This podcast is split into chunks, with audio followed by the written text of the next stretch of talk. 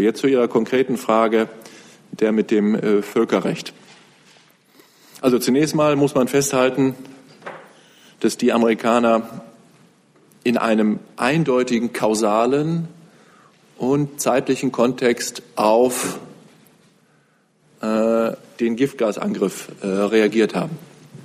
Sie haben sehr deutlich gemacht, dass das eine einmalige, außerordentliche Reaktion auf das von Ihnen eindeutig äh, dem Assad-Regime zugerechnete Verhalten, nämlich den Einsatz von Chemiewaffen, äh, gewesen ist.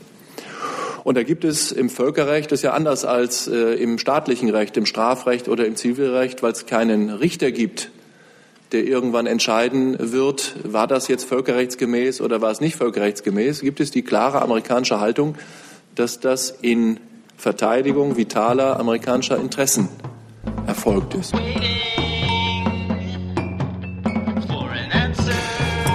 Guten Tag, liebe Kolleginnen, liebe Kollegen. Herzlich willkommen in der Bundespressekonferenz. Wir begrüßen Herrn Regierungssprecher Steffen Seibert und die Sprecherinnen und Sprecher der Ministerien. Es gibt mehrere Vorabankündigungen, Reiseankündigungen, die würde ich gerne vorziehen, bevor wir dann zum allgemeinen Frageteil kommen. Liebe Hörer, hier sind Thilo und Tyler. Jung und Naiv gibt es ja nur durch eure Unterstützung. Hier gibt es keine Werbung, höchstens für uns selbst. Aber wie ihr uns unterstützen könnt oder sogar Produzenten werdet, erfahrt ihr in der Podcast-Beschreibung. Zum Beispiel per PayPal oder Überweisung. Und jetzt geht's weiter.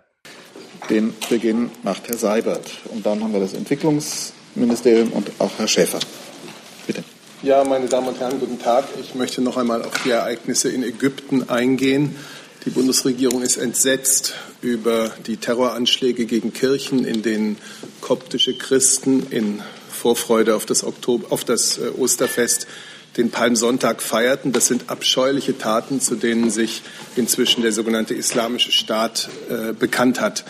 Die Bundeskanzlerin hat gestern schon dem ägyptischen Präsidenten al-Sisi ihre tiefe Anteilnahme übermittelt. Ähm, wir trauern mit den koptischen Gemeinden, wir trauern mit allen Ägyptern um die Toten und wir wünschen den Verletzten Kraft und Genesung. Die Bundeskanzlerin war ja vor kurzem erst bei ihrem Ägyptenbesuch äh, mit Papst Tawadros II. und anderen koptischen Würdenträgern zusammengetroffen und sie hatte dabei die Kirche in Kairo besichtigt, die der Ort des letzten schweren Anschlags mit vielen Toten gewesen war.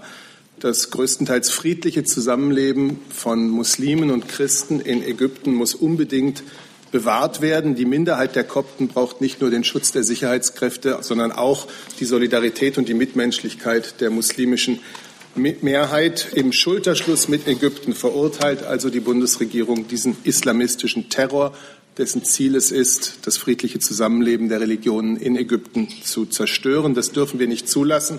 Wir alle sind vereint im Kampf gegen derlei perfiden Terrorismus. Dieser Kampf muss allerdings die Verhältnismäßigkeit der Mittel wahren. Danke, Herr Seibert. Dann ähm, machen wir Aber das BML hatte in dem Zusammenhang des ja. Entwicklungsministeriums. Ja, ich kann für das Bundeslandwirtschaftsministerium das Bundeslandwirtschaftsminister Christian Schmidt sich derzeit auf dem Weg zu politischen. Ich habe kein Mikro. Ich habe Mikro. Das Mikro ist falsch, Entschuldigung. So, jetzt haben Sie es? Immer noch ich. Jetzt. Doch, Sie müssten es haben. Ja, für das Bundeslandwirtschaftsministerium kann ich ergänzen, dass Bundeslandwirtschaftsminister Christian Schmidt sich derzeit auf dem Weg zu politischen Gesprächen nach Kairo befindet. Bundesminister Schmidt wird als Vertreter der Bundesregierung in Ägypten auch noch einmal persönlich die Anteilnahme Deutschlands zum Ausdruck bringen. Im Rahmen des Besuches äh, ist auch ein Treffen mit koptischen Christen geplant. Und darüber hinaus sieht die Reiseplanung folgende Programmpunkte vor. Zum einen äh, den Besuch des Ministers beim DAAD in Kairo, Gespräche mit seinen Amtskollegen, dem ägyptischen Minister für Landwirtschaft und Landgewinnung sowie dem Besuch des deutsch-ägyptischen Agribusiness Forums. Ja, danke schön. Danke Ihnen. Und Herr Schäfer, auch Sie hatten eine Mitteilung vorab. Ja, der deutsche Außenminister äh, reist jetzt gleich in den nächsten Stunden äh, nach Italien. Der ähm, italienische G7-Vorsitz äh, hält heute und morgen, heute Nachmittag geht's los, das äh, traditionelle jährlich stattfindende G7-Außenministertreffen äh, ab. Das findet in der Nähe von Pisa in äh, Lucca statt. Da stehen eine ganze Menge Themen auf der Tagesordnung, die ich vielleicht nur äh, anreiße. Alles Themen mit wichtigem aktuellem Bezug zur Lage auf der Welt, auch zur Lage in, äh, für Europa und in äh, Deutschland. Äh, die Situation in Nordkorea, die Lage in der Ostukraine, die äh, schwierige die äh, schwierige Situation in Libyen, äh, der Kampf gegen IS in Irak und in Syrien, die Themen Migration, Klimawandel und Cyber. Aber es wird Sie nicht überraschen, wenn ich Ihnen sage, dass natürlich angesichts der aktuellen Ereignisse, insbesondere der Ereignisse von Donnerstag Nacht und den Chemiewaffenangriffen, den, der Nutzung von Chemiewaffen, die es in Syrien gegeben hat, das eine hervorragende Gelegenheit ist für die sieben Außenminister miteinander über die Lage in Syrien und was daraus folgt zu beraten. Ich kann Ihnen darüber hinaus sagen, dass äh, der italienische G7-Vorsitz für morgen früh eingeladen hat zu einem Syrien-Treffen, auch unter Beteiligung von äh, arabischen Golfstaaten, den Außenministern arabischer Golfstaaten. Auch da wird es natürlich äh, darum gehen, was in äh, der neuen Lage seit der vergangenen Woche getan werden kann, damit ein politischer Prozess in Gang kommt, damit endlich dieses barbarische Morden ein Ende finden kann. Danke, Herr Schäfer. Jetzt habe ich eine Wortmeldung von der Kollegin hier gesehen. Bezog sich das auf Ägypten? Ägypten und zum Thema Reisewarnungen. Dann nehmen wir das jetzt zu den Ankündigungen vorweg, bitte. Mhm. Ich habe eine Frage zu den Reisewarnungen. Äh, die wurden ja verschärft vom Auswärtigen Amt. Ähm, jetzt fragt man sich so langsam, was kann man denn überhaupt noch empfehlen äh, ähm, den, den deutschen Bürgern, wo sie hinfahren, weil Touristenhotel wurde schon mal äh, angegriffen. Ähm, jetzt soll man Menschenmengen meiden, kirchliche, also ein Umfeld von Kirchen, Überlandfahrten ohne kundige Begleitung sind dringend äh, davon sind, ist dringend abzuraten. Sprich, was kann man da noch machen? Und dann noch eine äh, Ergänzungsfrage, Krisenvorsorgeliste. Ähm, könnten Sie da kurz äh, erklären, was es sich da, worum es sich darum handelt? Vielen Dank. Das mache ich, äh, das mache ich gerne. Also erstmal ist es, glaube ich, ganz wichtig, grundsätzlich zu sagen, dass wir unterscheiden zwischen sogenannten Reisehinweisen und Sicherheitshinweisen und Reisewarnungen. Wenn das Auswärtige Amt eine Reisewarnung äh, ausspricht, dann bedeutet das, dass wir alle deutschen Staatsangehörigen davor warnen, in ein bestimmtes Land zu reisen. Da gibt es zahlreiche Staaten, für die es solche Reisewarnungen gibt. Den Jemen, Libyen, gibt bestimmt auch andere, die, äh, die, die man da erwähnen kann. Einfach deshalb, weil die Lage im ganzen Land so gefährlich ist, dass ähm, Entführungen drohen, dass äh, bürgerkriegsartige Zustände sind, dass es schlicht und ergreifend nicht empfehlenswert ist, in solche Länder zu reisen. Und für alle anderen Länder gibt es Reise- und Sicherheitshinweise, in denen wir tagesaktuell, ja stundenaktuell die Lage reflektieren und äh, Empfehlungen ableiten für das Verhalten von Deutschen, die in diese Länder zu reisen beabsichtigen. Bei Ägypten ist es jetzt, wenn Sie so wollen, eine Mischform. Da gibt es eine Teilreisewarnung. Äh, Reisen äh, auf das ägyptische Sinai zum Beispiel. Äh, für solche Reisen gibt es seit längerem, ich glaube seit Jahren, äh, eine, eine Reisewarnung, die das Auswärtige Amt ausspricht. Und es ist gute Praxis der Pauschalreiseunternehmen, dass, dass wenn das Auswärtige Amt eine solche Reisewarnung ausspricht, ohne dass darauf ein rechtlicher Anspruch des Reisen, Reisen besteht, dass diese Reiseunternehmen dann aus Kulanzgründen äh, Reisenden anbieten, eben nicht in diese Länder zu reisen, sondern vielleicht umbuchen zu können, um andere Länder äh, zu reisen. Dazu sind wir natürlich auch mit den Reiseveranstaltern in engem Kontakt. Jetzt konkret zu Ägypten. Sie haben völlig recht. Die Lage in Ägypten ist, äh, so wie sie ist, unsicher. Und wir haben bereits gestern angesichts der Ereignisse, über die Herr Seibert ja gerade schon berichtet hat, äh, unsere Reise- und Sicherheitshinweise sofort angepasst. Wir haben allerdings die Reisewarnung, die Teilreisewarnung, die für Ägypten existiert, für den Sinai, nicht ausgeweitet. Und das bedeutet, es gibt keine generelle Reisewarnung für Reisen nach Ägypten, auch für Urlaubsreisende, sondern es gibt zahlreiche Hinweise, um deren Beachtung wir unsere deutschen Staatsbürger einfach nur, nur bitten können. Äh, ich kann Ihnen hier so wie ich das schon ganz häufig getan habe, einfach nur versichern. Äh, die Reise- und Sicherheitshinweise sind kein politisches Instrument der Maßregelung von äh, bestimmten Partnerstaaten, sondern sind nach bestem Wissen und Gewissen erstellte Hinweise für deutsche Staatsangehörige, was, wann, wo an Reisen in die große weite Welt gefährlich sein kann. Und die Einschätzung des Auswärtigen Amtes, so wie Sie die äh, jetzt auch auf unserer Website vorfinden, ist eben so, dass man bestimmte Verhaltensmaßregeln, Verhaltenshinweise bitte einhalten möge angesichts der Ereignisse äh, der letzten Tage, aber auch angesichts der generellen äh, Situation in Ägypten. Und deshalb ähm, kann man eigentlich nur hoffen und empfehlen, dass die deutschen äh, Staatsbürger, die nach Ägypten reisen möchten, aus welchen Gründen auch immer, geschäftlich, touristisch oder andere, sich diese Informationen zu Gemüte führen, um auf dieser Grundlage dann für sich die richtige Entscheidung zu treffen, wie sie mit ihren Reiseplanungen umgehen wollen. Dazu eine Fra Zusatzfrage, bitte. Moment, ich mache Ihnen das Mikrofon auf. Okay. Richtig, Krisen Der Krisenvorsorgemechanismus. Ja, also äh, das ist nichts äh, Besonderes für Ägypten, sondern ich bin nicht ganz sicher, was Sie meinen. Äh, vielleicht äh, sage ich äh, zweierlei. Erstens, natürlich äh, hat jede deutsche Auslandsvertretung für diejenigen Notfälle, das können humanitäre Katastrophen sein, das können Kriegssituationen sein, das können terroristische Gefahr sein, das können äh, Naturkatastrophen sein, in Erdbebengebieten zum Beispiel, einen Krisenvorsorgeplan, der nicht nur sich äh, aus Gründen der Fürsorge um die für Deutschland äh, als Diplomaten oder als Entwicklungshelfer im Land befindlichen Deutschen kümmert und Pläne entwickelt, wie in einem Notfall vielleicht evakuiert werden kann oder wie mit Krisen umgegangen werden kann, sondern da macht man sich natürlich auch Gedanken um die zeitweise im Land aufhältigen äh, Deutschen. Es gibt Länder, in denen halten sich äh, zu einem, jedem denkbaren Zeitpunkt in der Türkei, in Ägypten vielleicht auch, in Spanien, Italien vielleicht Hunderttausende Deutsche auf, die da, die da Urlaub äh, machen. Und das sind natürlich Großlagen, die vorab der Planung bedürfen. Und zwar völlig unabhängig davon,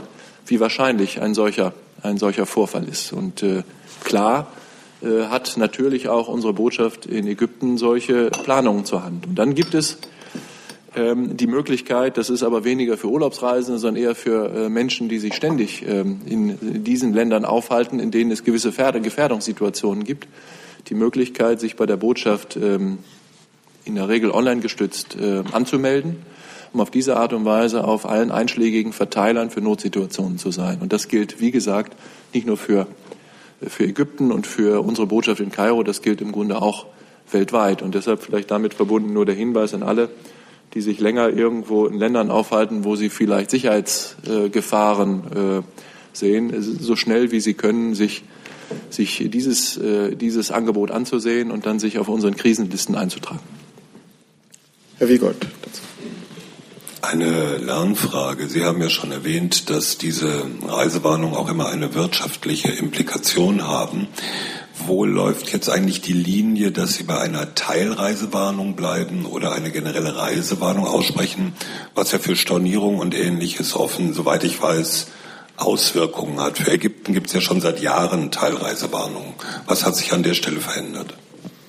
Ja, ich habe ja gerade schon gesagt, an der Teilreisewarnung für den Sinai hat sich äh, gar nichts geändert. Da ist die terroristische Bedrohung so, dass wir ähm, die Gefahr für nicht beherrschbar halten, dass man äh, sich dort sagen, frei bewegt, ob als Tourist, Geschäftsreisender oder mit, mit anderen, anderen Zwecken. Ich kann äh, nur das wiederholen, was ich gerade eben schon gesagt habe, Herr Wiegold. Die Reise- und Sicherheitshinweise sind kein Instrument der Außenpolitik, schon gar nicht ein Instrument der Erpressung oder des Ausübens von äh, politischem Druck auf irgendjemandem, indem man sagt, wir, wenn ihr jetzt nicht dieses oder jenes in eurem Land tut, dann sprechen wir eine Reisewarnung aus. So funktioniert das nicht. Sondern das genau Gegenteil äh, ist der Fall. Das ist ein äh, Informationsangebot von, ähm, äh, von der Bundesregierung, vom Auswärtigen Amt für alle deutschen Staatsangehörigen, die sich ähm, wirklich darauf verlassen können, dass ähm, die Experten an den Auslandsvertretungen und bei uns in der Zentrale des Auswärtigen Amtes sich Tag und Nacht, wenn erforderlich, mit der Lage in einem Land beschäftigen und daraus die richtigen Hinweise für Reiseverhalten ableiten. Weitere Fragen zum Thema Ägypten, Reisesituation. Dann andere Themen. Da hatte ich schon Wortmeldungen von Herrn Wackett, von Herrn Jung, Herrn Kohlhoff und dann machen wir so weiter. Anfangen, Herr Wackett, bitte. Ja, ich habe eine Frage zum Thema äh, Griechenland. Ähm, nach, dem, ähm, nach der Verständigung in Malta hat sich jetzt ja auch der äh, griechische Ministerpräsident noch mal zu Wort gemeldet und äh, gesagt, dass ähm, die vereinbarten Reformen ähm, direkt ähm, im Zusammenhang stehen müssen mit Schuldenerleichterungen. Ähm, ist das der Fall? Ist es so, dass ähm, es da einen Zusammenhang gibt, dass halt eben diese Reformbemühungen nur umgesetzt werden müssen, wenn halt gleichzeitig auch Schuldenerleichterungen kommen? Ich kann Ihnen jetzt berichten, was in Valletta ähm, beim Treffen der Eurogruppe am Freitag vereinbart wurde. Ähm, die genauen Äußerungen von Herrn Tsipras kenne ich nicht. Da gibt es auch unterschiedliche Übersetzungen. Dazu würde ich mich jetzt nicht einlassen wollen. Ähm, ich verweise jetzt mal auf das Ergebnis von Valletta, was vorgestellt wurde durch Herrn Dijsselbloem, den Vorsitzenden der Eurogruppe, und auch Herr Zakalotos, der griechische Finanzminister, hat sich ja gleichlautend geäußert. Ähm, in Valletta ist besiegelt worden, dass die Institutionen, die Eurogruppe und Griechenland Einigkeit erzielt haben über die Reformmaßnahmen, die jetzt umgesetzt werden sollen. Das sind zwei wesentliche Schritte. Das eine ist ähm, die Pensionsreform, die 2019 kommen soll. Das andere ist die Steuerreform, die 2020 umgesetzt werden soll. Es ist auch ähm, da beschlossen worden, dass diese zwei Maßnahmen jetzt in Gesetze zu gießen sind. Und Herr Zakalotos hat auch in Athen gesagt, dass das jetzt schnellstmöglich geschehen soll. Das ist die Einigung und die gilt für uns und die gilt für die Partner, die dabei waren. Äußerungen, die da jetzt kolportiert werden, kann ich so nicht richtig nachvollziehen und möchte ich deswegen auch nicht kommentieren. Zusatzfrage. Ja, das Wort Schuldenentlastung habe ich jetzt eben bei Ihnen jetzt nicht gehört bei der Vorstellung der Ergebnisse von Valla Valletta. Das ist richtig, denn in Valletta ging es um die Reformmaßnahmen. Das ist ja immer die Reihenfolge gewesen. Von Anfang an klar für alle Beteiligten, wir wollen jetzt erst, und das macht auch logisch Sinn, die Reformmaßnahmen äh, beschließen, denn das hat signifikante, entscheidende Auswirkungen, wie langfristig eben die Schuldentragfähigkeit Griechenlands ist. Deswegen ist es der richtige Ansatz, erst das System tragfähig aufzustellen, ähm, in gewissen Bereichen eben die Ausgaben und die Einnahmenseite noch mal neu ähm, anzupassen, sodass der griechische Staatshaushalt auch auf lange Sicht in der Lage ist, sich selbst zu tragen. Sie sagen erst, also danach würde man ja das Wort dann erwarten. Erst? Sie kennen die ähm, Abfolgen, die wir diskutiert haben. Wirklich, es ist alles nicht neu. Das haben wir schon auch im Mai 2016 ähm, so festgelegt. Dieses Programm geht darum, jetzt das griechische Staatssystem so aufzustellen, dass es langfristig tragfähig ist. Im Mai 2016 hat man das alles kodifiziert. Und man hat dann gesagt, falls das nicht der Fall sein sollte, dann. Aber wir gehen eben davon aus, dass die Reformmaßnahmen jetzt Griechenland in die Lage versetzen, auch langfristig ein tragfähiges Staatssystem zu haben. Das ist die Reihenfolge und die gilt. Weitere Fragen zum Thema Griechenland sehe ich zum Thema Griechenland. Frau Jen, bitte. Ähm, eine Frage an Herrn Seibert. Heute ist ja auch im Bundeskanzleramt ein Treffen mit ähm, dem IWF, WTO äh, und Weltbank geplant. Findet am Rande dieses Treffens auch ein Gespräch zwischen Lagarde und Merkel statt, auch zum Thema Griechenland? Also zunächst mal äh, haben Sie völlig recht. Heute sind die Chefs äh, der fünf internationalen Wirtschafts- und Finanzorganisationen im Kanzleramt. Das ist das neunte Treffen dieser Art. Sie sehen also, dass es da eine große Kontinuität gibt. Äh, und natürlich kann man sagen, dass äh, diese regelmäßig stattfindenden Treffen, auch dieses, immer wieder auch ein Bekenntnis dazu sind, multilateral zu handeln und multilateral bei den großen Herausforderungen voranzukommen. Das gilt insbesondere natürlich in einem Jahr, in dem Deutschland die G20-Präsidentschaft hat. Es wird im Zusammenhang mit diesem Termin mit den fünf auch das ein oder andere bilaterale Gespräch geben. Darüber kann ich Ihnen hier noch keine Auskunft geben. Dazu bitte. Ja, eine Lernfrage auch zum Thema Griechenland. Ähm, Griechenland verfügt EU-weit gesehen mit über die höchsten äh, Militärausgaben gemessen am BIP. Ähm, wie hoch sind denn die, die Einschnitte im Militärbudget, die eigentlich äh, geplant sind in Griechenland? Können Sie dazu was sagen? Da schlage ich dringend vor, dass Sie sich an einen Sprecher der griechischen Regierung wenden. Wir sind ja hier nicht zuständig für den griechischen Haushalt. Jedenfalls äh, kann ich Ihnen dazu keine Antwort geben und ich nehme an, das BMF möchte über einzelne griechische Haushaltsposten auch keine Auskunft geben. Das kann und wird Ihnen nur eine griechische Quelle, äh, staatliche Quelle beantworten können. Zusatz, Moment. Zusatzfrage. Setzt sich denn die Bundesregierung dafür ein, dass äh, das Militärbudget ähm, gekürzt wird, um Einsparungen zu erzielen? Ich glaube, Ihrer Frage liegen einige Missverständnisse zugrunde. Wir haben ein, ein laufendes ESM-Programm, dessen Ziel es ist, Griechenland als Volkswirtschaft und als Staatshaushalt langfristig tragfähig aufzustellen. Da gibt es verschiedene Reformbereiche, die abgearbeitet werden sollen. Die Bundesregierung setzt sich für einzelne Dinge überhaupt nicht ein, sondern das sind Prozesse, die multilateral stattfinden und die das Ziel haben, die griechische Volkswirtschaft langfristig tragfähig aufzustellen. Die Fragen nach einzelnen Haushaltsposten, wie Herr Seibert schon sagt, müssten Sie bitte mit griechischen Ministerien aufnehmen. Weitere Fragen dazu sehe ich nicht. Dann Frau Jen nochmal. Bitte. Ähm, nochmal eine Frage an Herrn Seibert. Also auch nochmal eine Frage an Sie. Wie äh, steht denn die Bundeskanzlerin zu dem Thema Schuldenerleichterung? Ähm, die Griechen möchten ja jetzt im Rahmen dieser Diskussion um die Reform auch dieses Thema ansprechen. Ist das, äh, steht das für äh, die Bundeskanzlerin auf der Agenda? Die Bundeskanzlerin steht da natürlich genau auf der gleichen Linie wie der Bundesfinanzminister, der ja die Bundesregierung insgesamt vertritt in diesen Gesprächen der Eurogruppe. Und ich glaube, es ist ganz klar gemacht worden. Wir haben eine Vereinbarung vom Mai 2016. Äh, und die setzt den Rahmen zum Umgang mit der Schuldentragfähigkeit. Und die wird umgesetzt. Und jetzt kann man erst einmal begrüßen, dass am Freitag die Finanzminister in der Eurogruppe beraten haben und dass Herr Dijsselbloem als Vorsitzender der Eurogruppe von großen Fortschritten bei den Verhandlungen gesprochen hat. Jetzt geht es darum, dass die Institutionen möglichst bald wieder nach Athen reisen, um da das sogenannte Staff Level Agreement zu vereinbaren. Das ist die gemeinsame Haltung der Bundesregierung. Weitere Fragen dazu sehe ich nicht. Dann neues Thema, Herr Jung. Herr Schäfer, ich wollte nochmal zum Angriff der Amerikaner auf syrische Stellung kommen. Ähm, was am Freitag hier nicht besprochen wurde, ist, dass die Begründung des US-Präsidenten war, dass es ein Akt der Verteidigung nationaler Sicherheitsinteressen sei, äh, was die Amerikaner da getan haben. Ähm, unterstützt die Bundesregierung diese Begründung und haben Sie, sind Sie nochmal in sich gegangen und haben über die Völkerrechtsfrage ähm, nachgedacht? Weil Stand Freitag war es ja so, dass Sie es nachvollziehbar fanden, äh, dass trotz fehlender Untersuchungen und Beweise militärisch vorgegangen wird und damit das Völkerrecht gebrochen wurde. Hm. Ja, wie immer stellen Sie steile Thesen in den Raum, die äh, letztlich äh, Ihre Meinung sein können, aber die nicht notwendigerweise die Meinung anderer, auch nicht der Bundesregierung äh, sein, äh, sein müssen. Vielleicht zunächst erstmal äh, noch etwas zur, zur politischen Lage. Äh, was da letzte Woche geschehen ist, ist barbarisch. Ich rede jetzt äh, ausdrücklich äh, von den, den Kindern und den Menschen, die einem Giftgasangriff zum Opfer gefallen sind.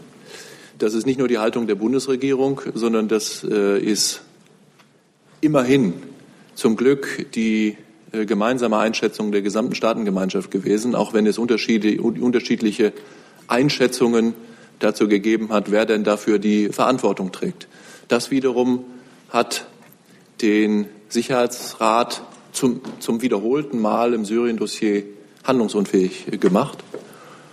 Und das war der Grund dafür, dass die äh, Amerikaner äh, reagiert haben. Politisch bedeutet das jetzt für den Außenminister, dass er heute, heute Nachmittag schon und dann ganz sicher morgen auch bei den Gesprächen mit seinen europäischen Kollegen, dem amerikanischen Kollegen und den nach Italien reisenden Vertretern der, äh, der arabischen äh, Staaten, der Golfstaaten darauf drängen wird, soll man sagen, diesen, diesen Weckruf dieses barbarischen Verhaltens zum Anlass zu nehmen, doch noch mal eine neue Initiative, eine neue politische Initiative zu entfalten, zusammenzukommen, um zu schauen, ob es nicht doch nach inzwischen mehr als sechs Jahren eines fürchterlichen Bürgerkrieges mit total entgrenzter Gewalt eine Chance für Frieden geben kann. Und dazu, das ist ja offensichtlich geworden, ist das Regime in Damaskus, ist Assad persönlich überhaupt nicht bereit, sondern der ist bereit, jede Art von Gewalt anzuwenden, um sein Ziel zu erreichen, an der Macht zu bleiben in diesem total äh, geschundenen Land. Und deshalb kommt es ganz besonders auf Russland an, auf Moskau an, vielleicht auch auf Teheran an, die Bündnispartner von Assad, ihm deutlich zu machen, dass das alles seine Grenzen hat und dass man das, was von der internationalen Staatengemeinschaft jetzt nahezu 100 Jahre geächtet wird, dass die Ächtung von chemischen Waffen datiert aus dem Jahre 1925, dass das jedenfalls sich nicht wiederholen darf und dass das jetzt nochmal ein Anlass sein muss, auch unter Beteiligung der Europäer, auch unter Beteiligung Deutschlands, eine neue Initiative für einen politischen Prozess zu starten. Die Instrumente dafür gibt es ja bereits. Das ist die internationale Syria Support Group, die schon vorletztes Jahr in Wien sich konstituiert hat und die ja letztes Jahr im Februar in München auch äh, konkrete Ergebnisse erzielt hat, unter anderem die Einrichtung von zwei Arbeitsgruppen zu Fragen des Waffenstillstandes und der humanitären Hilfe. Jetzt zu Ihrer konkreten Frage der mit dem äh, Völkerrecht. Also zunächst mal muss man festhalten, dass die Amerikaner in einem eindeutigen kausalen und zeitlichen Kontext auf äh, den Giftgasangriff äh, reagiert haben. Sie haben sehr deutlich gemacht, dass das eine einmalige, außerordentliche Reaktion auf das von Ihnen eindeutig äh, dem Assad-Regime zugerechnete Verhalten, nämlich den Einsatz von Chemiewaffen äh, gewesen ist. Und da gibt es im Völkerrecht, das ist ja anders als äh, im staatlichen Recht, im Strafrecht oder im Zivilrecht, weil es keinen Richter gibt, der irgendwann entscheiden wird, war das jetzt völkerrechtsgemäß oder war es nicht völkerrechtsgemäß, gibt es die klare amerikanische Haltung, dass das in Verteidigung vitaler amerikanischer Interessen erfolgt ist. Und da gibt es das ein oder andere Instrument des Völkerrechts, die Retorsion und die Repressalie, die sogar ein grundsätzlich unter gewöhnlichen Umständen für völkerrechtswidrig qualifiziertes Verhalten im Ausnahmefall für völkerrechtskonform äh, einschätzen lassen kann, gerade weil sagen, der Verstoß, auf den reagiert wird, in diesem Fall die Verwendung, die wiederholte äh, Verwendung von Giftgas gegen das eigene Volk, eben ein so schwerer Verstoß gegen das Völkerrecht ist, dass der so etwas wie eine Repressalie rechtfertigen kann. Ob das die Begründung der Vereinigten Staaten von Amerika ist für das, was sie getan haben. Mir scheint das nach dem, was der amerikanische Präsident und was auch andere gesagt haben, durchaus in diese Richtung zu gehen, kann ich jetzt äh, sagen mit letzter Bestimmtheit nicht sagen. Mir scheint das aber durchaus in diese Richtung zu gehen. Und dann wird es in der internationalen Gemeinschaft streitig bleiben, äh, ob das ein völkerrechtskonformer Einsatz gewesen ist. Jedenfalls ist er, und äh, da bleibe ich natürlich dabei, was hier bereits am Freitag von der Bundeskanzlerin, vom Regierungssprecher, auch vom Außenminister gesagt worden ist, ist das eine nachvollziehbare, nachvollziehbare Reaktion auf eine total entgrenzte Gewalt mit einem Mittel, das die, Völker, das die Staatengemeinschaft und die Völkerrechtsgemeinschaft seit fast 100 Jahren geächtet hat und deren Einsatz wirklich abscheulich ist. Ich möchte ganz kurz in sehr enger Anlehnung an das, was Herr Schäfer gerade ausgeführt hat, auch noch einmal sagen, die Haltung der Bundesregierung hat sich seit Freitag nicht verändert. Nicht die Haltung zu dem US-Luftschlag, aber auch nicht die Haltung zu dem künftigen Weg, der jetzt gegangen werden muss. Und da sind drei Dinge ganz klar. Erstens ist es völlig klar, dass militärisch der Konflikt in Syrien nicht zu lösen ist.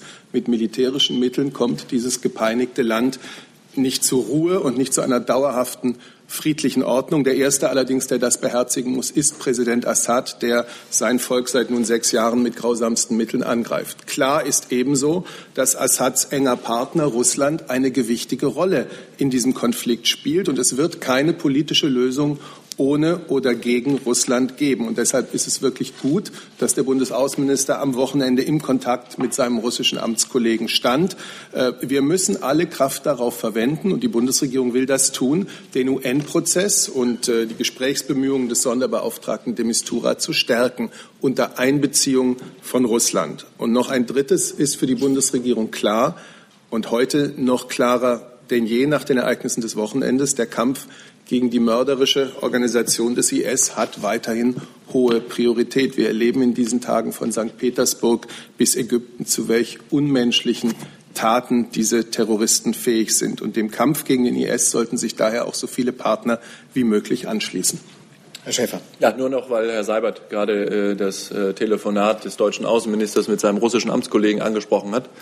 In der Tat, äh, das Gespräch hat übers Wochenende stattgefunden, genauso wie eine Telefonschalte mit den drei europäischen Kollegen aus London, Paris und äh, Rom, die heute auch beim G7-Außenministertreffen zusammenkommen werden. In beiden Gesprächen ging es vornehmlich um das Thema Syrien. Sergei Lavrov hat äh, Sigmar Gabriel zugesagt, dass äh, die russische Regierung noch heute konkrete Vorschläge unterbreiten wird, äh, wie und unter welchen Umständen eine unabhängige, objektive Untersuchung der Ereignisse äh, um diesen Giftgasangriff äh, erfolgen kann. Er hat ausdrücklich zugesagt, dass äh, die russische Föderation für eine solche objektive Untersuchung ist. Äh, das werten wir als ein gutes und ein wichtiges äh, Zeichen der Bereitschaft Russlands, eben nicht nur sich im Sicherheitsrat querzulegen und mit Veto zu drohen, sondern auch konkrete Schritte zu unternehmen oder zumindest zuzulassen, die ähm, es möglich machen, tatsächlich herauszufinden, was da passiert ist und zu bestätigen, was wir für sehr wahrscheinlich und für sehr äh, plausibel äh, halten. Und die drei, nein, die vier europäischen Außenminister haben gestern äh, besprochen, dass äh, sie eine gemeinsame europäische Initiative ins Werk setzen wollen, um angesichts der dramatischen Ereignisse der letzten Tage noch einmal den Versuch zu unternehmen, äh, politisches Momentum zu erzeugen, um ähm, auf den Bahnen, die es ja bereits gibt, nämlich äh, der Wiener Internationalen äh, Unterstützergruppe, im Rahmen der Arbeitsgruppen, die in Genf tagen, auch im Rahmen der Genfer Verhandlungen unter der Ägide der Vereinten Nationen, jetzt wirklich mal einen Schritt voranzugehen. Und ich gehe fest davon aus, dass es heute auf dem G7-Treffen oder vielleicht morgen auf dem G7-Treffen in Lucca dazu auch zu entsprechenden öffentlichen Erklärungen kommen wird. Gut, auch wenn Herr Jung uns verlassen hat, es gibt Nachfragen zu diesem Thema. Und zwar Herrn Jolpe habe ich, dann sind Sie dran, die Kollegin hier. Sie haben ein neues Thema, dann kommen Sie später dran. Und Herr Wackett hatte eine Nachfrage zu dem Thema. Und Herr Jessen. Prima. Dann fangen wir mit Herrn Jolpe an. Bitte. Ja, Herr Schäfer, ähm, ich habe so aus Ihren Worten ein bisschen äh, einen Optimismus herausgehört, dass wohl jetzt dieses Momentum äh, passend ist, um eine neue Initiative äh, in Sachen Syrien zu starten. Ähm, wie schätzen Sie denn jetzt äh, die Situation ein? Sind jetzt nach diesen ähm, schrecklichen Ereignissen der letzten Woche, beiden meine ich jetzt, den Giftgasangriff und die Vergeltung der USA, ist, hat sich jetzt die Situation, die Ausgangssituation sozusagen verbessert, um eine Chance hat sich die Chancen erhöht, um eine Friedenslösung am Verhandlungstisch zu finden, oder ist sie gleich geblieben oder schlechter geworden? Wer sich wie wir seit Jahren mit dem Syrien-Dossier äh, beschäftigt, ich, ich mache das im Grunde seitdem ich diesen, diesen Job äh, habe, die sechs Jahre lang, der hat wenig Grund für Optimismus, weil im Grunde ist es alles immer nur schlimmer geworden. Man kann im Grunde nur hoffen, dass äh, solche Ereignisse wie die äh, der letzten Woche, nämlich dieser schreckliche Giftgasangriff und die Folgen, die der gehabt hat, die es aber auch schon in der Vergangenheit gegeben hat, so etwas wie ein Weckruf sind äh, für die Verantwortlichen, die militärisch und politisch Verantwortlichen im Land, aber auch für diejenigen, deren Unterstützung es immer noch gibt, um diesen Bürgerkrieg weiter mit frischen Waffen, mit frischem Geld und mit frischen Kriegern immer wieder neu anfachen äh, zu können. Und äh, das ist die Hoffnung, die auch den, den Außenminister umtreibt bei seinen Versuchen, jetzt noch mal einen politischen Prozess in Gang zu bringen. Grundsätzlich glaube ich, hat sich die äh, Sachlage nicht äh, massiv verändert, sondern sie bleibt unendlich äh, schwierig.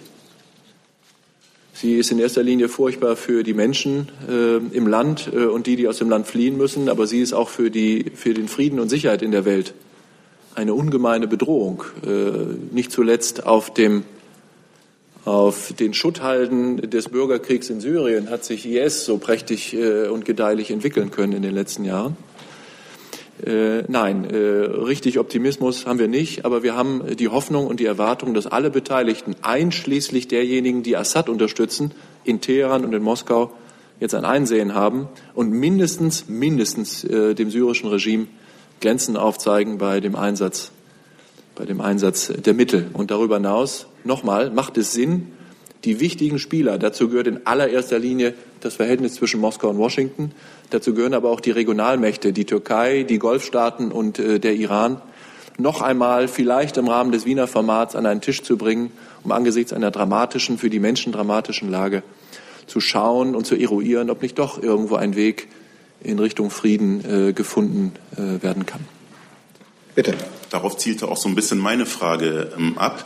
Denn ich höre hier immer nur sozusagen ja, von, von, von der Grausamkeit ähm, Assads gegenüber seinem eigenen Volk. Ähm, ja, nach Meinung vieler Experten ähm, ist der Konflikt in Syrien allerdings ein internationaler Stellvertreterkrieg. Ähm, welche internationalen Akteure macht denn die, die Bundesregierung in diesem Konflikt aus? Also ich bin nicht ganz sicher, ob eine so ganz grundlegende Frage jetzt nicht vielleicht den Rahmen dieser Veranstaltung äh, sprengt. Aber Sie haben natürlich recht. Äh, der, äh, der Konflikt in Syrien ist ein Bürgerkrieg, bei dem ähm, Menschen aus Syrien miteinander Krieg führen.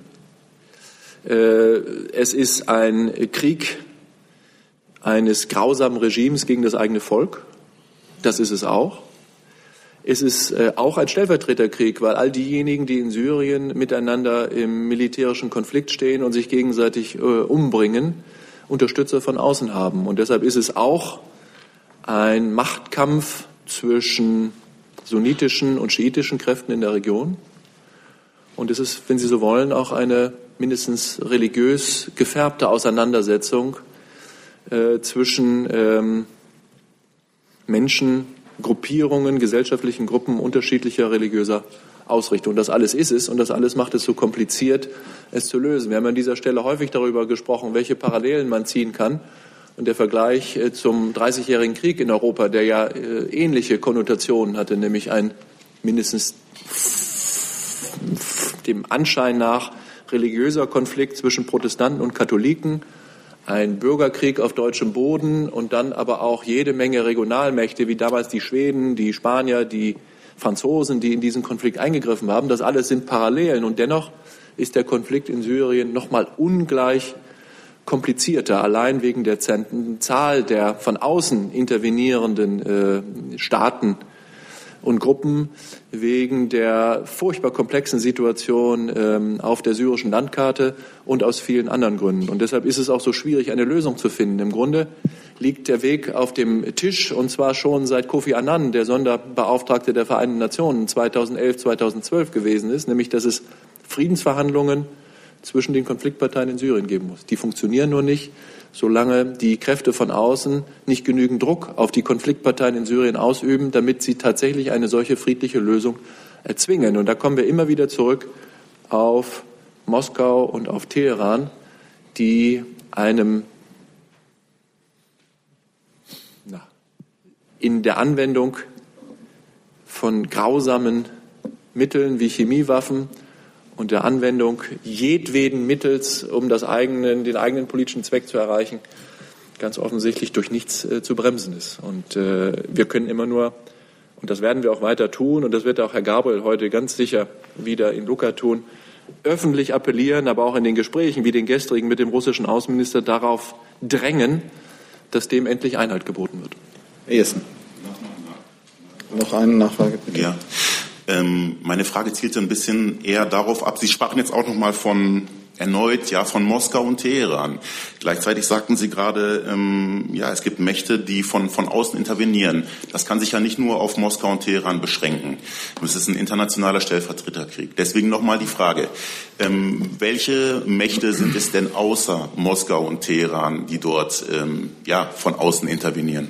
Naja, dass äh, die Mächte der Region, dass die Türkei, dass die, äh, die Staaten des Golfes, in deren unmittelbarer Nachbarschaft sich äh, dieser Konflikt vollzieht, äh, auch ein Interesse an einer bestimmten Lösung äh, haben, steht außer Frage und hätte die Bundesregierung auch nie bestritten. Wir halten uns an das, was seit vielen Jahren zunächst in der Londoner Unterstützergruppe, dann auch im Wiener Prozess von allen Parteilichen gesagt worden ist, nämlich dass man sich tatsächlich auf einige Parameter für eine Friedensordnung in Syrien geeinigt hat. Und wir erwarten von allen, das gilt nicht nur für Russland und für den Iran, sondern wir erwarten von allen, dass sie sich äh, an diese, diese Parameter, diese Grundsätze halten. Und dazu gehört es, äh, den äh, militärischen Konflikt in Syrien nicht noch anzufeuern und anzufachen, indem man immer wieder äh, Dinge tut, von denen ich jetzt nicht berichten kann, über die ich auch nicht wüsste, die aber letztlich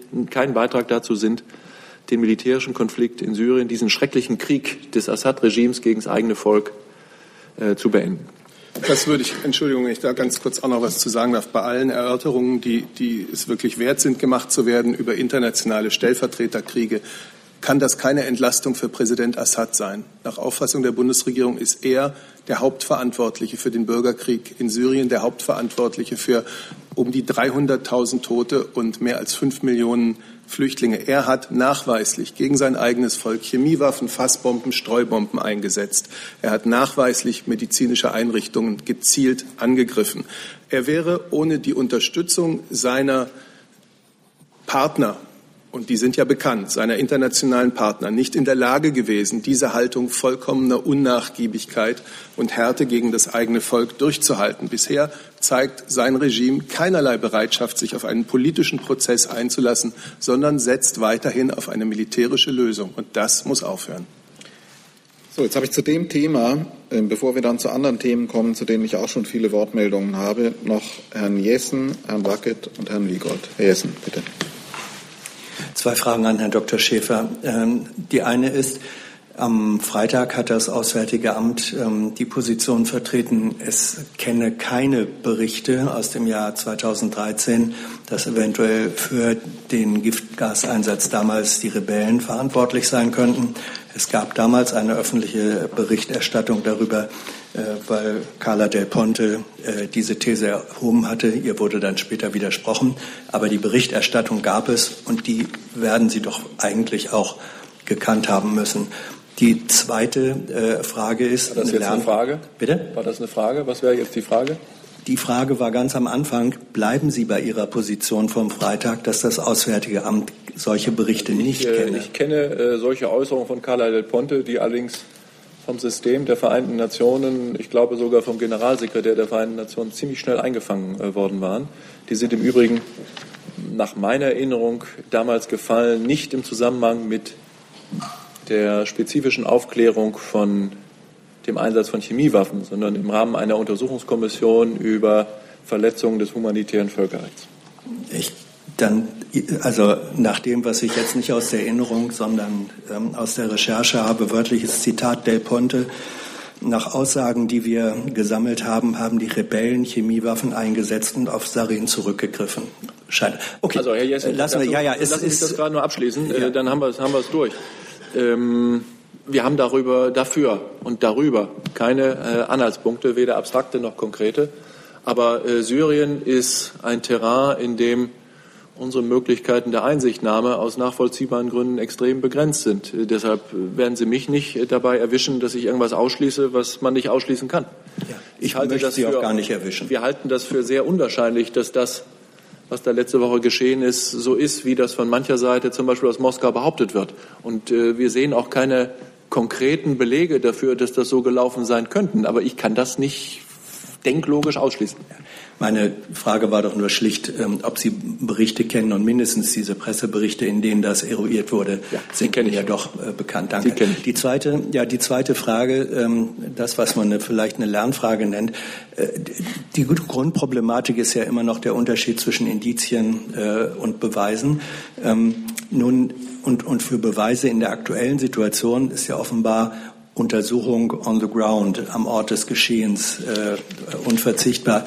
Die Tatsache, dass die Provinz Idlib, wo das geschehen ist, wohl doch unter Kontrolle der Rebellen äh, steht, sollte das nicht ähm, einen Zugang dorthin ähm, erleichtern, äh, weil die, der Hinweis darauf, dass Russland und andere im Sicherheitsrat blockieren, wie könnten die etwas blockieren über ein Gebiet, für das sie gar keine Kontrolle haben?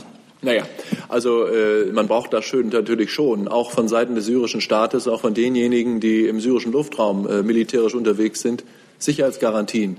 Selbst wenn das so wäre, dass ein Zugang ähm, auf syrisches Staatsgebiet möglich wäre, ein Zugang zu den Örtlichkeiten, an denen diese schrecklichen Dinge geschehen sind, äh, dann ist es immer noch ein Gebot des äh, Völkerrechts, dass die Vereinten Nationen das nur mit Zustimmung äh, des Hoheitsträgers durchführen. Jedenfalls muss das der erste Ansatz sein. Und dann brauchen die Experten, die da vor Ort unterwegs sind, natürlich auch Garantien, dass für ihre Sicherheit gesorgt ist. Und im syrischen Luftraum ist eine Menge los. Äh, unter anderem die syrische Luftwaffe fliegt ständig äh, Luftangriffe, wie ich den Medien entnehme, auch wieder auf diesen Ort, an dem letzte Woche ja äh, Giftgas eingesetzt äh, worden, äh, worden ist. Äh, und deshalb geht das nicht, ohne dass alle Beteiligten den Vereinten Nationen den Platz geben, die Zeit geben, die es braucht, um das wirklich sauber zu recherchieren. Herr Wackett, Herr Wiegold zu dem Thema noch. Und dann wechseln wir und Sie sind dran mit dem neuen Thema. Ja, Herr Sabat, unter den drei Punkten, die Sie vorhin nannten, ähm, war bei aller Kritik an Assad nicht die Forderung explizit erhalten, dass Assad ähm, weg muss. Ähm, die UN-Botschafterin der USA hat das jetzt aber als Ziel ähm, erklärt, was, glaube ich, so vorher nicht so deutlich war. Ist das jetzt auch das Ziel der Bundesregierung? Assad muss weg? Na, unsere Haltung dazu hat sich ja eigentlich äh, schon seit langer Zeit nicht geändert. Wir sind überzeugt davon, dass im Lichte all dessen, was ich gerade an Assads Verbrechen gegen die eigene Bevölkerung aufgezählt habe, eine friedliche und Stabilität bringende Lösung des Konflikts in Syrien mit Assad an der Spitze auf Dauer nicht vorstellbar ist. Zusatz. Auf Dauer? Na gut, äh, es wäre unrealistisch zu erwarten oder zu erhoffen, dass seine Präsidentschaft morgen endet. Wir wollen alles tun, damit ein politischer Prozess äh, des politischen Übergangs äh, eingeleitet werden kann. Und nach unserer Auffassung äh, kann eben äh, mittelfristig, und jetzt bitte äh, nageln Sie mich nicht auf irgendwelche Zeitpunkte fest, Präsident Assad dabei nicht an der Spitze des Staates bleiben. Das ist eine Haltung, die die Bundeskanzlerin und die Bundesregierung unverändert äh, seit langer Zeit vertreten. Herr Vigo. Äh, zur Haltung der USA, das habe ich vielleicht nicht klar formuliert. Ähm, sehen Sie da eine Änderung nach den Aussagen der UN-Botschafterin, die sich ähm, für die Ablösung Assads jetzt eingesetzt hat und das als Ziel erklärt hat? Ja, ich befasse mich jetzt zunächst mal für die Bundesregierung mit der Haltung der Bundesregierung, die wie gesagt unverändert ist. Und äh, das, was wir jetzt aus Washington hören, äh, entspricht dem weitgehend. Herr Wiegold. Eine Detailfrage dazu an Herrn Nant. Ähm, als Folge des US-Angriffs hat Russland ja angekündigt, dass die Konflikting für die verschiedenen Kampfflugzeuge im syrischen Luftraum einzustellen. Was ist da der aktuelle Stand, da ja auch die Bundeswehr davon betroffen ist? Wir hatten ja dazu eine Einlassung nochmal am Freitag verschickt, also wie, wie letztendlich ähm, die Folgen für uns wären. Ähm, das ist ausgesetzt ähm, durch die ähm, russische Seite. Aber wie gesagt, es ist verbunden mit einem höheren ähm, Aufwand für die Piloten. Ähm, insgesamt ist es so, dass natürlich auch der Einsatz der NATO AVEX dort sehr hilfreich ist und ähm, die Piloten insgesamt dort mehr Ausschau halten müssen nach russischen und syrischen Flugzeugen, was sie aber ohnehin unabhängig von diesem Kontrollmechanismus sowieso getan haben. Zusatz. Nur mal auf den Punkt gebracht, derzeit äh, gibt es keine Deconfliction. Richtig. Gut, dann wechseln wir das Thema. Sie sind dran, danach Herr Kohlhoff. Bitte. Eine Frage an das Bundesfamilienministerium.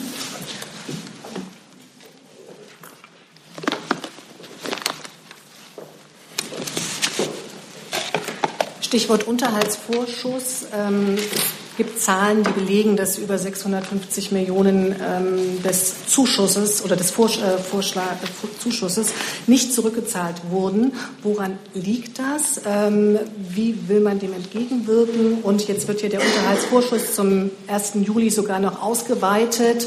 Ähm, wird der Steuerzahler dann in Zukunft noch mehr Geld, was nicht von den Männern zurückgezahlt wird, sitzen bleiben? Danke, Frau Schiemens, für die Frage. Ähm, es ist so, zuerst mal, um zu erklären, was der Unterhaltsvorschuss überhaupt ist. Der, der Staat springt dann ein, wenn ein unterhaltspflichtiges Elternteil nicht zahlt. Und da, das waren 2015 hatten 440.000 Kinder Anspruch auf Unterhaltsvorschuss, äh, beziehungsweise wurde Unterhaltsvorschuss gezahlt. Und davon, ähm, die Kosten lagen dabei 843 Millionen Euro. Und davon hat der Staat, das ist in dem Fall die Länder, die das zurückholen, 23 Prozent zurückgeholt. Und das sind, lassen Sie mich gucken, in absoluten Zahlen ungefähr 191 Millionen Euro. Jetzt gibt es verschiedene Möglichkeiten, wie der Staat diese Gelder zurück ähm, holen kann. Das eine ist natürlich, wenn, also es sind, sind in der Mehrzahl die Männer, deswegen spreche ich jetzt hier von den Vätern, ist es so, dass die Aufforderungen bekommen, natürlich das Geld zu zahlen. Das geht dann ähm, über verschiedene Ebenen bis hin zur Zwangsvollstreckung. Und dann ist es aber auch so, dass seit 2013 gibt es das sogenannte Kontenabrufverfahren, sodass wirklich auch geguckt werden kann, gibt es eventuell Konten, die nicht äh, angegeben wurden. Und auch da habe ich verschiedene Zahlen, das kann ich Ihnen gleich gerne nochmal sagen, wie hoch da die Zahlen sind. Man muss aber auch sagen, es gibt ähm, ja durchaus Väter und es sind, ist leider auch der Großteil jener, die das einfach nicht zahlen können. Und dann springt der Staat halt eben ein, um diese ähm, Ausfallzahlung, so nennt man, oder Ausfallleistung äh, zu bezahlen.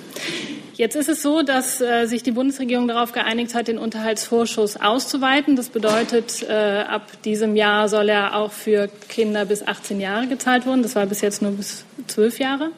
Und auch äh, da gab es noch so eine Begrenzung von 72 Monaten. Auch die wird aufgehoben. Wir gehen davon aus, dass, damit, dass wir damit rund 121.000 zusätzliche Kinder erreichen können. Und die Mehrkosten dabei liegen bei rund 350 Millionen Euro. Das sind die von, äh, Kosten, von denen wir da ausgehen. Weitere Fragen dazu sehe ich nicht. Dann ist Herr Kolloff dran. Dann Sie bitte. Moment. Frage an Herrn Seibert. Es gab am äh, Wochenende sehr unschöne äh, Enthüllungen über Konrad Adenauer. Äh, illegale Aktivitäten gegen demokratische Mitbewerber wie die FDP oder, oder Willy Brandt.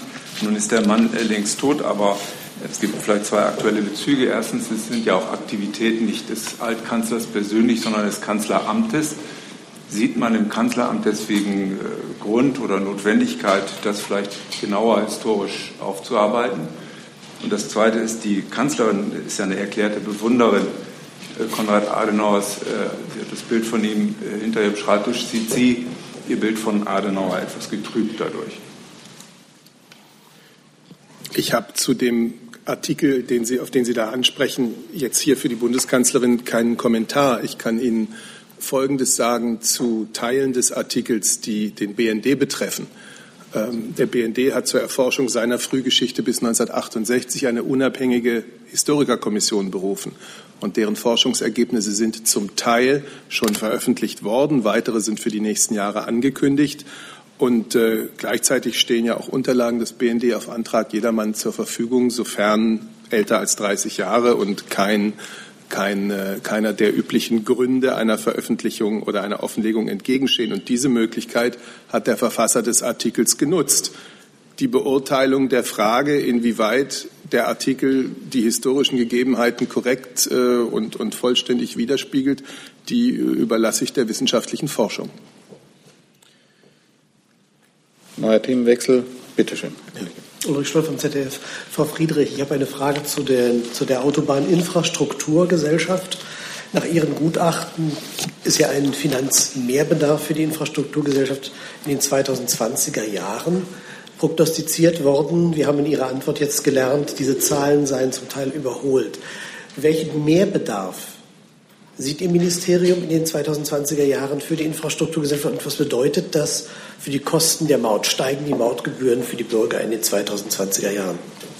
Also zu den ähm, Details des, äh, dieser Studie bzw. des Gutachtens kann ich hier jetzt nicht eingehen. Ähm, die meisten Details sind ja auch bekannt. Ähm, allerdings vermute ich, dass Sie sich auf Ihre Anfrage beziehen äh, bezüglich der deutlichen Kritik, die ja geäußert worden ist dass es äh, angeblich Kostensteigerungen äh, geben sollte, da private Investoren gewinnorientiert arbeiten müssen. Äh, diese Kritik ist absolut unberechtigt und kann ich auch hier zurückweisen. Es ist so, dass die Autobahngesellschaft äh, zukünftig in unveräußerlichem Alleineigentum des Bundes stehen wird und äh, so wird es in Artikel 90 Grundgesetz auch festgeschrieben. Nachfrage dazu bedeutet das, dass die gesamten Finanzen der Autobahn künftig, also auch im Bundeshaushalt bleiben und vom Parlament kontrolliert werden können. Also ich kann noch mal wiederholen, was ich gesagt habe. Es steht weiterhin im unveräußerlichen Alleineigentum des Bundes. Äh, zum Bundeshaushalt würde ich dann noch einmal an das Bundesfinanzministerium verweisen. Mhm. Noch eine Zusatzfrage? Ja, also mich würde das natürlich interessieren. Gibt es weiterhin die Möglichkeit öffentlich-privater Partnerschaften in Untergesellschaften oder in der Gesellschaft einzelnen Projekten? Und bedeutet dies eben, dass außerhalb des Bundeshaushaltes hier Kosten entstehen, die nicht mehr vom Parlament kontrolliert werden? Nun, ÖPP-Projekte sind ja nichts Neues. Also das heißt, äh, das wird ja schon seit über zehn Jahren ungefähr umgesetzt. Also öffentlich-private Partnerschaften sind ja damit gemeint. Bei einzelnen Projekten wird das weiterhin umgesetzt und ähm, auch in Zukunft wird es so sein, äh, dass auf der Basis von Wirtschaftlichkeitsuntersuchungen ÖPP-Projekte vergeben werden können. Gut, jetzt habe ich noch Wortmeldungen. Die Kollegin dort, Sie hatten sich noch mal gemeldet, Herr Wiegold, Frau Jen, und das waren die Wortmeldungen, die ich jetzt noch notiert habe. Dann würde ich auch schließen mit Blick auf die Uhr. Bitte schön. Ich habe eine Frage an das Innenministerium zur Zahl der ausreisepflichtigen Personen. Der Spiegel hatte am Wochenende berichtet, dass es einen Leitfaden zur Verbesserung der Datenqualität im ähm, Ausländerzentralregister gibt. Ähm, und laut diesem Leitfaden ist die Zahl der ausreisepflichtigen Personen deutlich geringer als dort angegeben. Und deshalb würde ich gerne von Ihnen wissen, Herr Plate, ähm, haben Sie die aktuelle Zahl der ausreisepflichtigen Personen vom AZR und wie setzt sich die zusammen? Und können Sie vielleicht auch Stellung nehmen zu dieser geäußerten Kritik, dass die Zahlen nicht plausibel sind? Mhm. Ja, ganz gerne äh, nehme ich mich der Frage an. Also es ist so, das AZR, Ausländerzentralregister, ist ja eine sogenannte Bestandsstatistik. Also das heißt, zu einem jeweiligen Stichtag kann man dort ablesen, wie viele Personen ausweislich dieses Registers einen bestimmten Status haben. Das bedeutet aber, da das jetzt nicht tagesaktuell dieser Bestand äh, dort äh, sozusagen abgebildet wird, dass das natürlich immer gewisse Abbildungsschwächen hat, das AZR. Das heißt, es können da immer Personen drin sein, die vielleicht gar nicht mehr in Deutschland sind zum Beispiel. Und es ist so, dass das Thema ähm, Ertüchtigung des AZR mit Blick auf eine Verbesserung der Datenqualität schon, schon länger eines ist. Das Bundesinnenministerium hat das ja auch öffentlich schon mehrfach äh, gesagt, dass wir uns diesem Thema widmen wollen und das auch schon längst begonnen haben. Wenn Sie zum Beispiel auch die Beschlüsse der letzten Ministerpräsidentenkonferenz aus dem Februar sich anschauen, werden Sie, äh, werden Sie auch feststellen, dass die Datenqualität AZR auch dort schon ein Thema eines der dort gefassten Beschlüsse äh, war. Äh, dies vorweggeschickt ist es so, dass ähm, der letzte Stand, der mir bekannt ist, von etwa 216.000 ausreisepflichtigen Personen ausgeht. Hm, wichtig wäre mir an der Stelle, weil es auch da Verwirrung gab in den letzten Wochen immer wieder zu sagen, ausreisepflichtige Personen, das sind mitnichten nur abgelehnte Asylbewerber, sondern es gibt verschiedene Tatbestände, die zu einer Ausreisepflicht führen. Ablehnung, rechtskräftige Ablehnung eines Asylantrags ist einer davon, aber mitnichten der einzige. Sicherlich eine große Gruppe, ähm, die äh, mutmaßlich auch weiter anwachsen wird, weil wir natürlich einen relativ äh, zahlenmäßig ziemlich erheblichen Zugang an Asylsuchenden nach Deutschland hatten und auch immer noch haben, wenn auch deutlich abgeschwächt.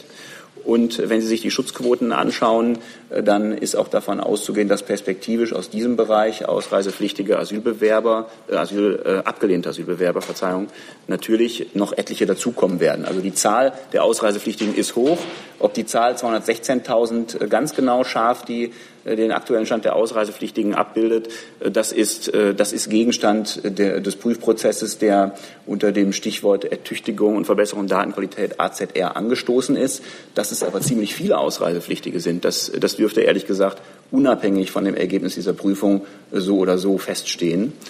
Und ähm, glaube, jetzt ist so konkret nichts mehr offen, oder? Ach so, vielleicht doch, Sie hatten gesagt Kritik. Ähm, jetzt weiß ich nicht genau, ob Sie damit diesen Leitfaden meinen. Äh, das ist äh, Kritik, würde ich das ehrlich gesagt nicht nennen wollen, denn es ist, also es ist ein internes Papier, äh, das der Beauftragte für Flüchtlingsmanagement, abgekürzt BFM, also Herr Weise, der ja vorher Leiter des BAMF war, genau im Rahmen seines Aufgabenportfolios sozusagen in unserem Auftrag und für uns verfasst hat.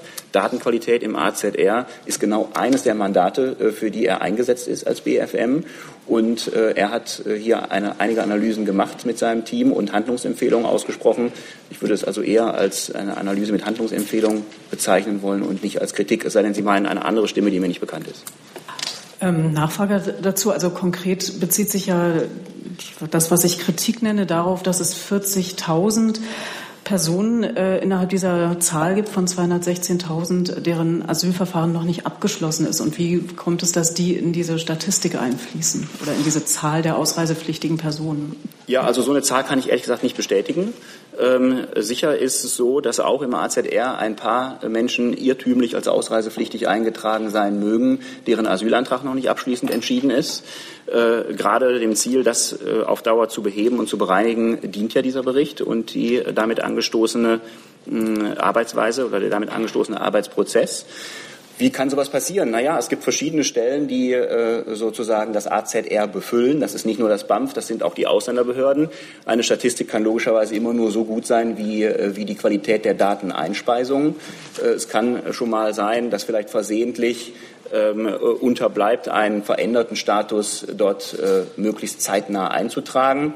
Das ist denkbar. Es kann sein, dass äh, der Asylstatus, der sich verändert hat, möglicherweise dort nicht zeitgerecht nachgetragen worden ist. Es gibt solche Fälle. Die Größenordnung, die Sie genannt haben, kann ich nicht bestätigen. Und äh, da sind wir seit geraumer Zeit dran, ähm, auch, auch diese Dinge äh, zu ändern, dass, äh, damit das eine noch zuverlässigere Datengrundlage auch für politische Entscheidungen bietet, als es jetzt schon der Fall ist. So, wir haben noch eine Frage von Ihnen und dann Herrn Wiegold und Frau Jen mit den letzten Fragen anderes Thema, trotzdem auch Bundesinnenministerium. Ähm, es, aus der CSU kommt die Forderung nach ähm, verstärkten Grenzkontrollen zwischen der Schweiz und Deutschland. Äh, da wird Bezug genommen auf Statistiken, wonach äh, zunehmend Flüchtlinge über die Schweiz nach Deutschland geraten, illegal, also den, die Grenze übertreten.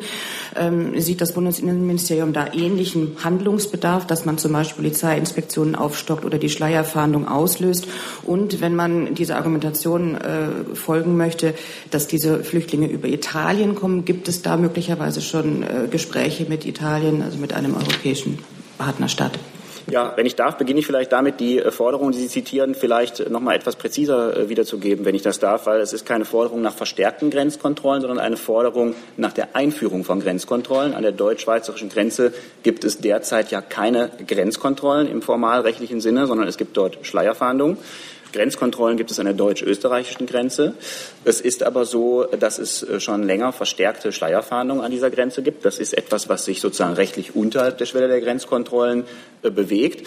Äh, dazu hatten der Bundesinnenminister und seine schweizerische Amtskollegin ja im Oktober einen Aktionsplan verabredet, der gerade vorsah, hier verstärkt Schleierfahndungsmaßnahmen durchzuführen, um sozusagen etwas mehr Licht ins Dunkel zu bringen. Das sorgt dafür, dass das Hellfeld, wie viele Leute überschreiten wirklich diese Grenze, dass das Hellfeld sich ausweitet. Das heißt, man ein klareres Bild äh, darüber bekommt.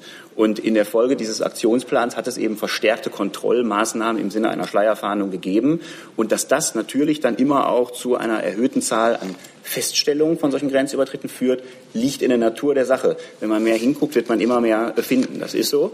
Äh, die Zahlen sind in der Tat im Januar, Februar äh, deutlich höher als im Januar, Februar des letzten Jahres.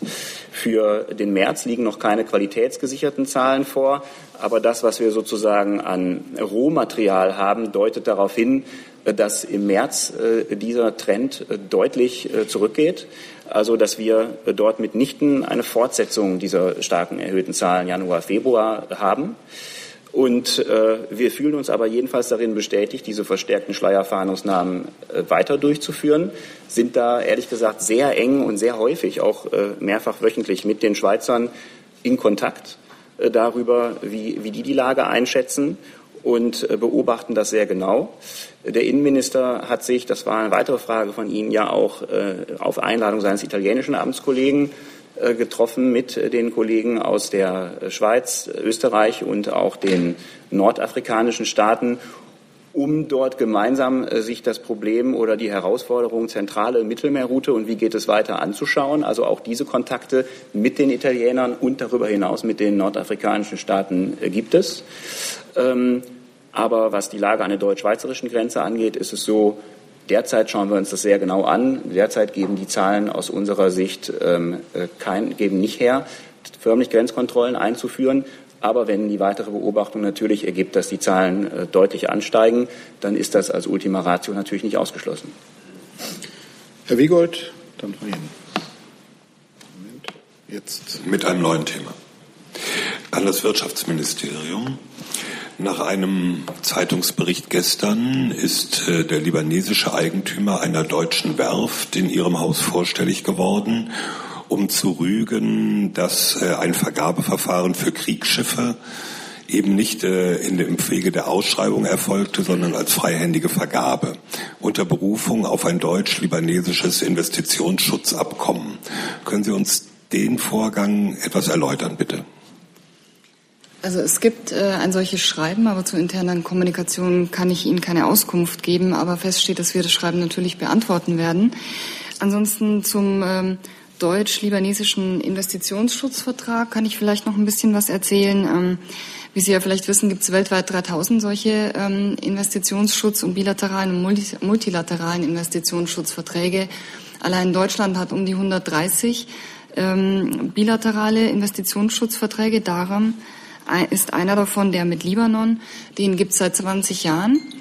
Und ähm, der sichert äh, libanesischen Investoren die Gleichbehandlung in Deutschland zu. Also sprich, der schützt die ähm, zum Beispiel bei Ent, äh, Enteignung, ähm, die ohne Entschädigung zum Beispiel stattfinden würde. Also der sorgt für faire und gerechte ähm, Behandlung hier.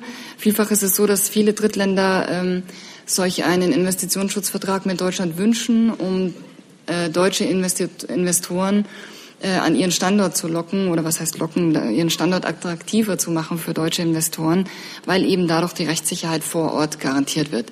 Ähm, ein solcher Investitionsschutzvertrag äh, den kann man nicht darauf anwenden, wenn man zum Beispiel bei einer Vergabe nicht, ähm, nicht zum Zug gekommen ist, was, was so ein Investitionsschutz machen kann, ist, wenn der Investor zum Beispiel das Gefühl hat, äh, die, die Schutzstandards sind nicht beachtet worden, dann kann er ähm, zum Beispiel vor einem Geschiedsgericht oder wie vor der Weltbank klagen.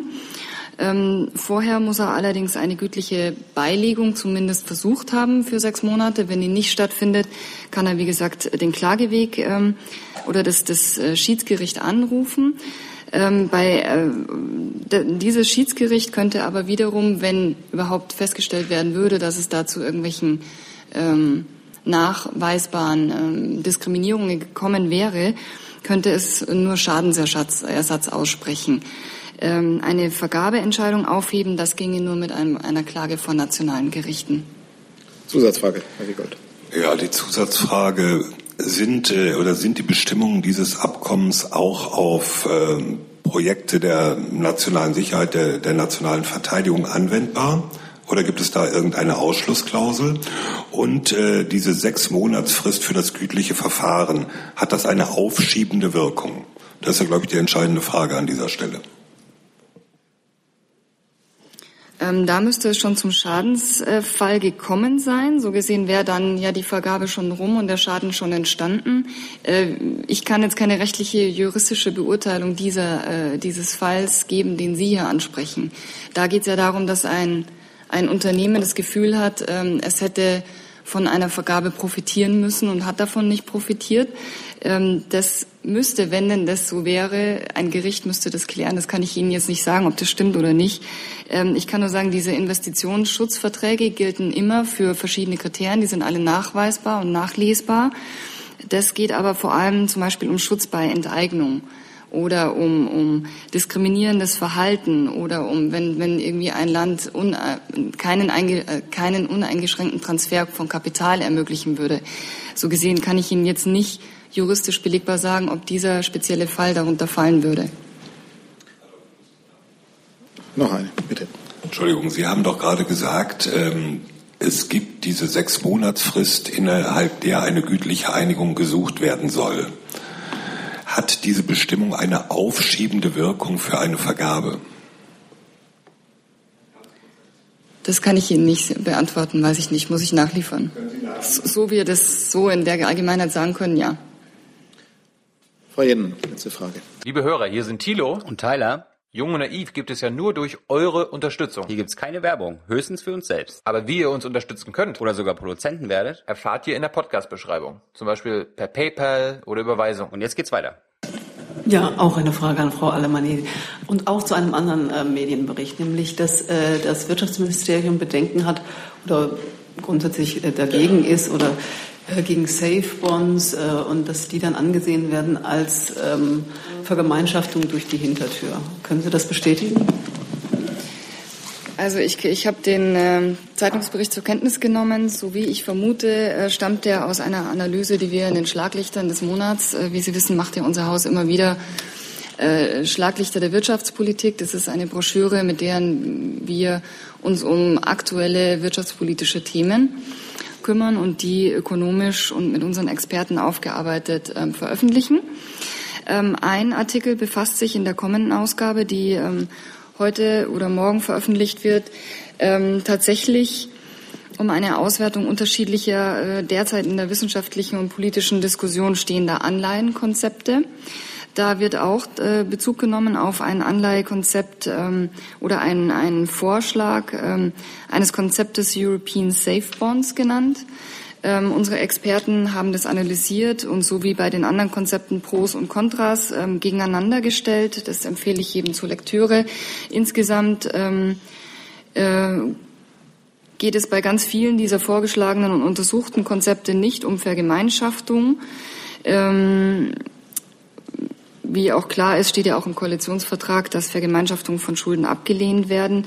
Was aber das Fazit unserer ähm, Recherche oder unserer Ökonomen ist, ist, ähm, dass es möglicherweise ähm, bei den Kontras zu diesem Konzept äh, auf dieser Seite eben äh, bei den Kontraseiten, sage ich mal, bei den Kontraargumenten dasteht, dass es möglicherweise zu einer Vergemeinschaftung führen könnte, dieses Konzept. Damit sind wir am Ende der Pressekonferenz. Vielen Dank für den Besuch bei uns. Einen guten Tag.